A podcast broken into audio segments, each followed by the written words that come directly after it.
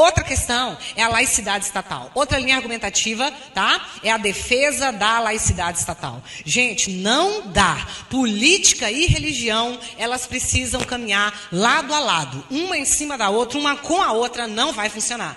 Viu? Então, uma outra forma de lidar com o terrorismo mundial é realmente o respeito, a manutenção da laicidade estatal. Ou seja, o meu Estado, ele precisa estar autônomo, o meu Estado, ele precisa estar livre para as questões administrativas e políticas que cabem a ele. E do outro lado, questões religiosas, crenças religiosas, né? E não, e o direito a não ter crença alguma. É um direito.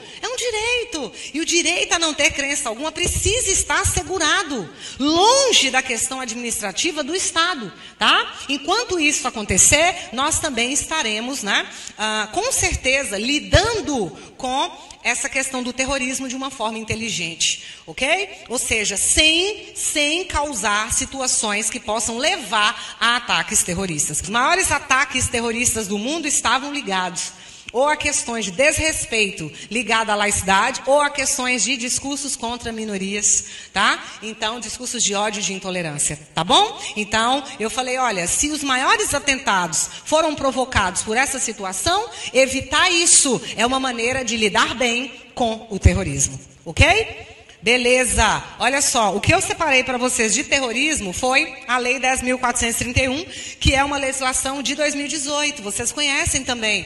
É uma legislação muito novinha, né? Que vai falar sobre a questão da lei antiterrorismo. Viu? E nessa lei antiterrorismo, nós temos a palavra terrorismo, que é a palavra-chave, tá? Vai colocar, permite a aplicação imediata das sanções impostas pelo Conselho de Segurança das Nações Unidas para pessoas, para empresas e entidades investigadas por terrorismo. Inclusive, gente, vocês sabem que agora no Brasil, se você for investigado por terrorismo, seus bens vão ficar automaticamente, automaticamente suspensos. Você não vai poder usar nada, usufruir de nada até que, você, até que a investigação seja concluída.